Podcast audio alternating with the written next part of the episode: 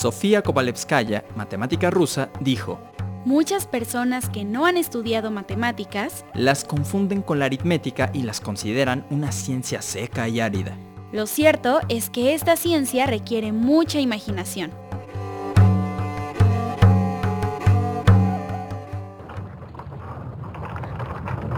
Descubrimientos. Descubrimientos. Disolviendo mitos. Revelando realidades. Descubrimientos. Descubrimientos. Descubrimientos.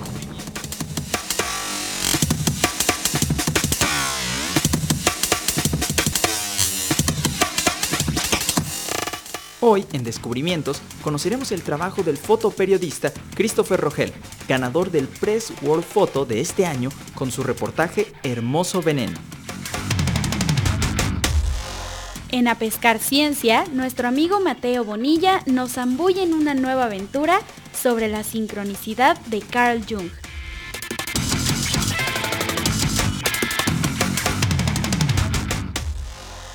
Hola Didier, ¿cómo estás? Hola Ari, muy bien, como cada día que nos adentramos en el universo de la ciencia. ¿Y tú, qué tal?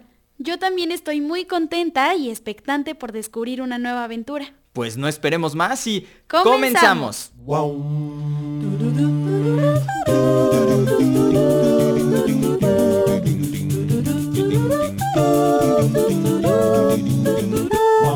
A través de sus voces.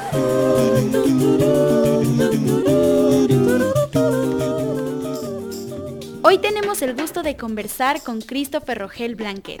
Christopher es fotógrafo documental, periodista y docente. Se ha especializado en conflictos sociales, tortura, migración, derechos humanos, grupos vulnerables y desastres naturales.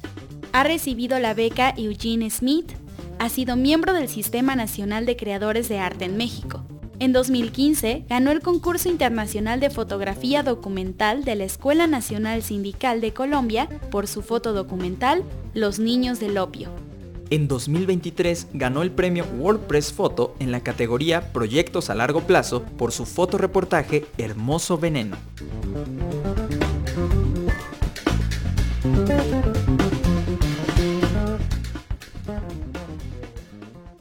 Christopher, muchas gracias por venir a platicar con el equipo de descubrimientos. No, muchas gracias por invitarme y pues aquí estoy para lo que, para lo que quieran platicar conmigo. Hermoso veneno. ¿Hay venenos que pueden ser hermosos? ¿Cómo surgió este título para tu proyecto? Bueno, eh, mi trabajo es básicamente documentar eh, los problemas congénitos eh, por el uso de agroquímicos en el cultivo de flor en Villa Guerrero. Y justo este nombre es una especie de oximorón porque si bien es cierto el veneno mata, aquí se está utilizando para obtener la flor perfecta, ¿no? Una flor más hermosa. Entonces por eso decidí cómo hacer este pequeño juego de palabras para, para nombrar el proyecto en el que llevo casi cuatro años documentando estos problemas de salud pública. Perfecto, y platícanos, ¿qué son los impactos de la industria mundial?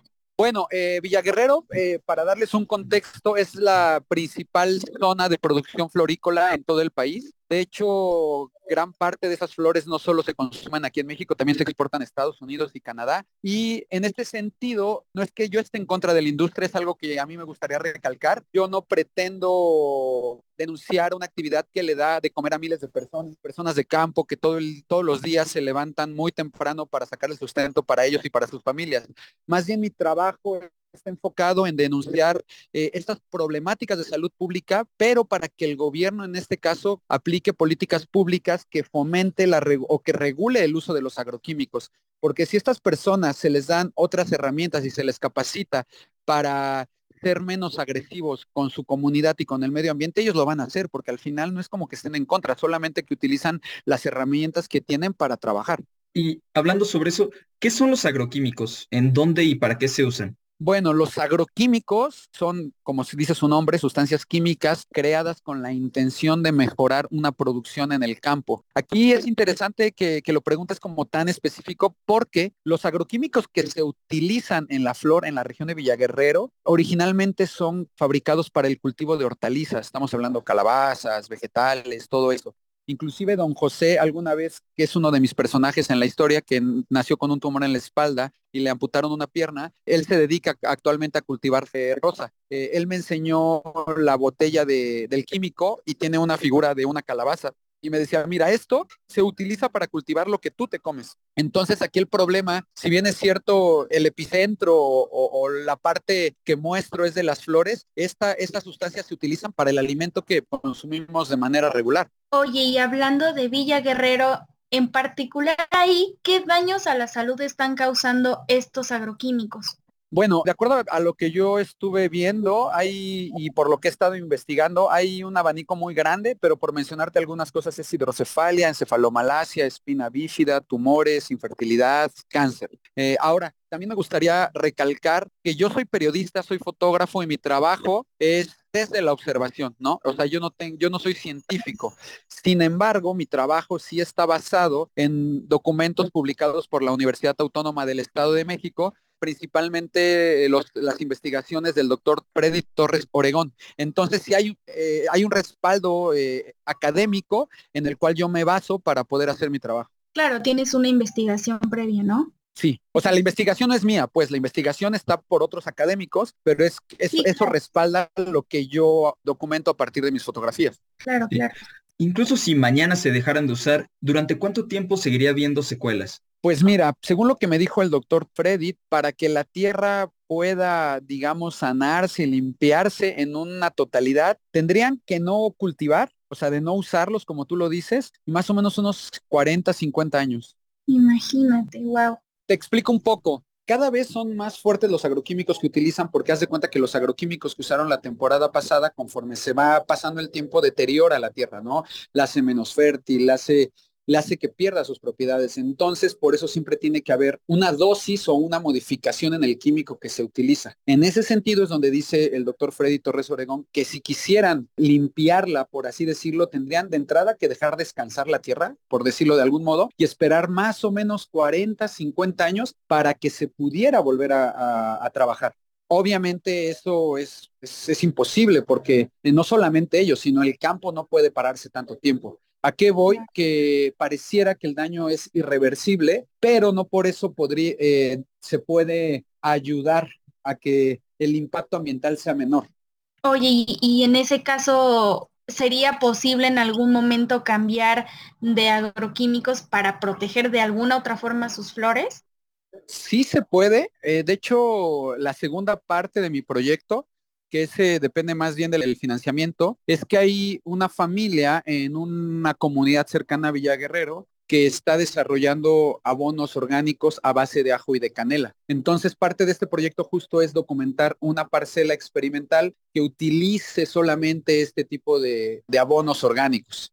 Oye, Christopher, ¿qué preguntas te hiciste al iniciar tu trabajo y cuáles te sigues haciendo? Bueno, a ver, eh, es que yo conozco el, contexto desde hace muchos años porque mi papá tiene amigos y conocidos en la región y yo ya tenía como esa intención de documentar el tema a partir desde, desde la intimidad y la cotidianidad de las personas. Una de las cosas que yo vi y que me sorprendieron, digamos, en una cuestión hacia la tragedia, por así decirlo, es que el abanico es tan grande que hay personas que están eh, en una situación más compleja, por decirlo así, que otras personas. Por ejemplo, Sebastián, que es el protagonista de mi historia, tiene hidrocefalia. Él eh, tiene 20 años, no se puede mover, digamos, de manera autónoma, tiene que estar asistido totalmente por sus familiares, si no está como postrado en una cama.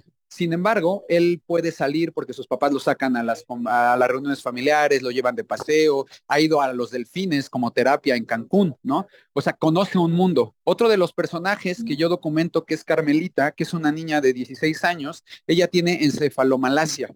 Visualmente se parece mucho a Sebastián, pero con la enorme diferencia de que ella es fotosensible, no tiene ojos y además no puede soportar el ruido. Esto imposibilita que sus familiares la saquen a pasear y ella tiene 16 años en la misma habitación. Entonces, eso a mí me, sorprendió mucho porque, pues, desde esa perspectiva pareciera que Sebastián está en la gloria, no si me explico, ¿no? No porque esté bien, pero hay enfermedades que pueden ser todavía más terribles que lo que tiene Sebastián, que ya es terrible de primera mano. En ese sentido, también pues la solidaridad y la resiliencia que tiene la comunidad para seguir trabajando a pesar de que saben que ocurren estas problemáticas en su comunidad. O sea, tampoco es que sean ignorantes. Ellos entienden qué es lo que está pasando, pero pareciera que lo normalizan y que es como una cuota que tienen que pagar por dedicarse al, al cultivo de la flor.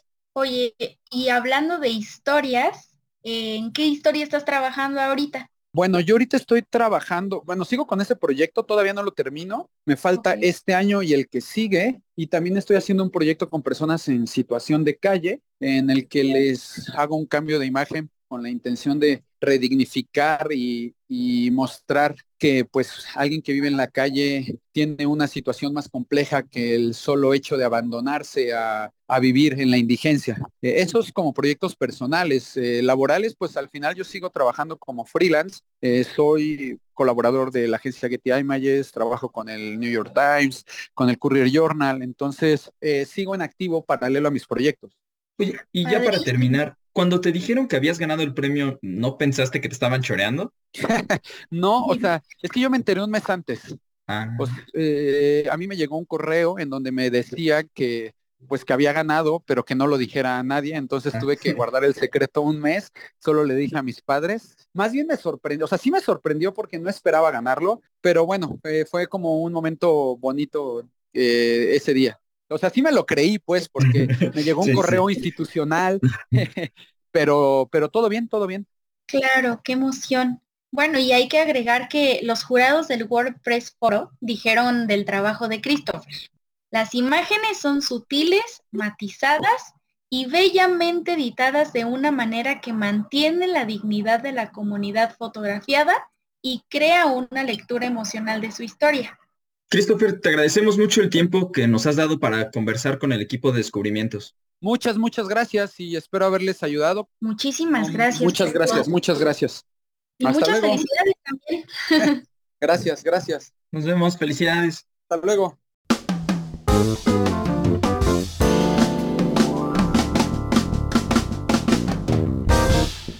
Mateo Bonilla, en su constante navegar por las redes sociales, ha tenido un buen día de pesca Escuchemos qué encontró.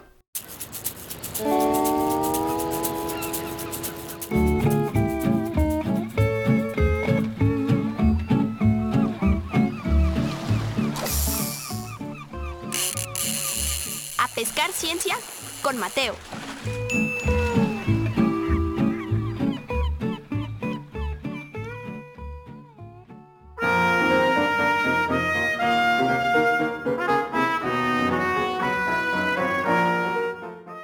Hola, esta vez narraré un video muy interesante. Habla acerca de la sincronicidad de Carl Gustav Jung, que está alojado en la página de Jorge Benito en YouTube. En 1914, una mujer alemana tomó una fotografía de su hijo pequeño y llevó la película a Estrasburgo para su revelado, pero nunca pudo ir a buscarla porque estalló la Primera Guerra Mundial, así que la dio por perdida. Dos años después, en 1916, la mujer compró una nueva película en Frankfurt, esta vez para fotografiar a su hija recién nacida. Cuando la imagen se reveló, descubrieron algo fascinante. La fotografía mostraba una doble exposición y la imagen de abajo era la misma que le había tomado a su hijo en 1914.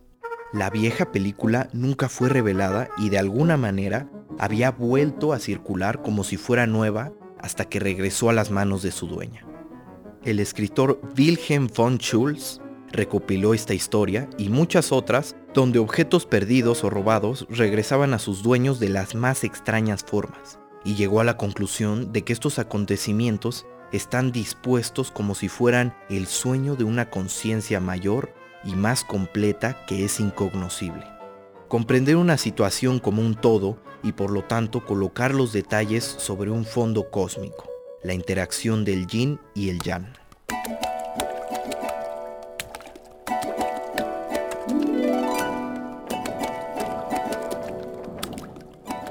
El I Ching es un libro oracular donde hacemos una pregunta definida. A través de la intención psíquica, el observador impone sus condiciones sobre las leyes naturales de causa y efecto, y así obliga a la naturaleza a dar una respuesta a una pregunta ideada por el hombre.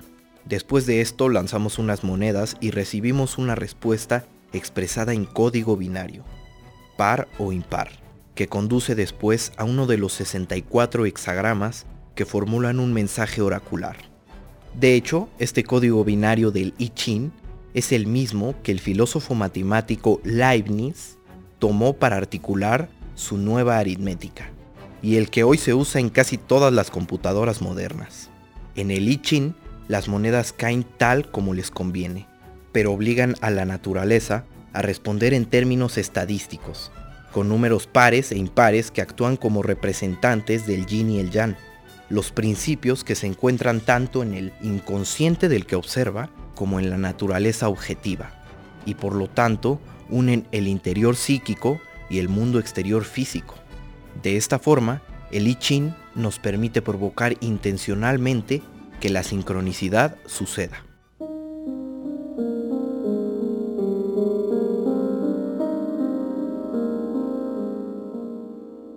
Jung contó, una joven a la que estaba tratando tuvo en un momento crítico un sueño en el que le daban un escarabajo de oro. Mientras me contaba este sueño, me senté de espaldas a la ventana que estaba cerrada. De repente escuché un ruido detrás de mí, como un suave golpeteo. Me volví y vi un insecto volador golpeando la ventana desde afuera. Abrí la ventana y atrapé a la criatura en el aire mientras volaba. Era la analogía más cercana a un escarabajo dorado que uno puede encontrar en estas latitudes. Un escarabajo Cetonia aurata, que contrariamente a sus hábitos naturales, Evidentemente había sentido la necesidad de entrar en una habitación oscura en ese momento en particular. En esta experiencia, por un lado tenemos una imagen inconsciente que llega a la conciencia de su paciente a través de un sueño.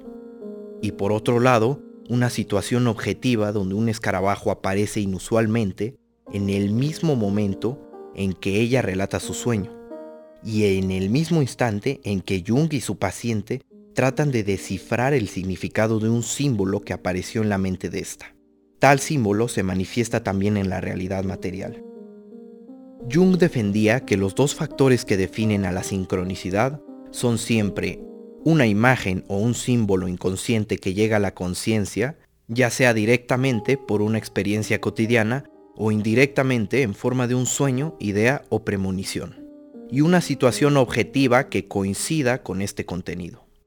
Si estos dos factores no se dan, no estamos frente a una sincronicidad, sino que estamos frente a un mero sincronismo.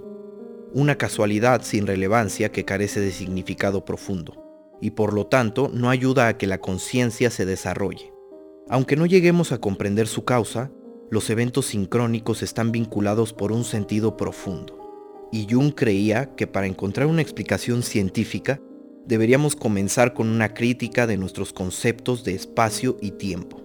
Para Jung, la sincronicidad es una especie de cuarto eje que debería agregarse a la triada de espacio, tiempo y causalidad, convirtiéndose en un cuaternio. Representado de esta forma, arriba en el lugar del espacio la energía indestructible, abajo el continuo espacio-tiempo. A la izquierda la conexión constante de la causalidad donde se observa la relación causa-efecto, y a la derecha, en el lugar de la sincronicidad, la conexión cambiante a través del significado.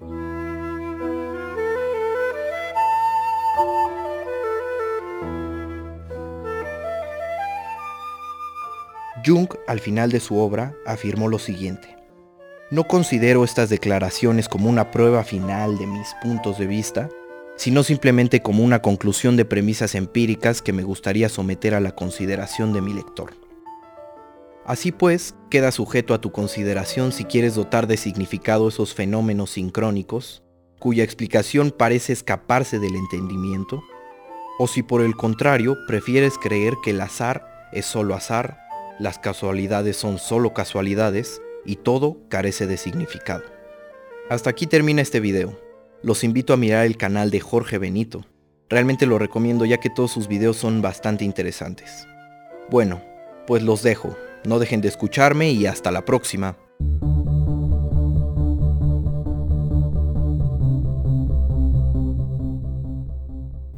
Eso es todo por hoy. Nos escuchamos en la siguiente emisión, el mismo día y a la misma hora.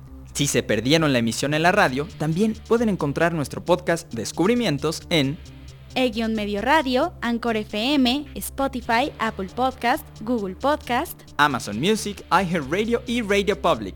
Hasta, Hasta los, los próximos próximos descubrimientos. Esto fue Descubrimientos. Descubrimientos revista semanal de ciencia.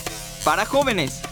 Participamos en este programa Jesús González, Emma Bautista, Jocelyn Vega, José Luis Solano, Luis Luna, Fortino Longines, Alejandro Ramírez, Ana Lilia Villarreal, Oscar Solís, Alma Lilia Martínez, Didier Longines, Ariadna Caero, Mateo Bonilla. Aline Sánchez. Una producción de Laura Elena Padrón para Radio Educación.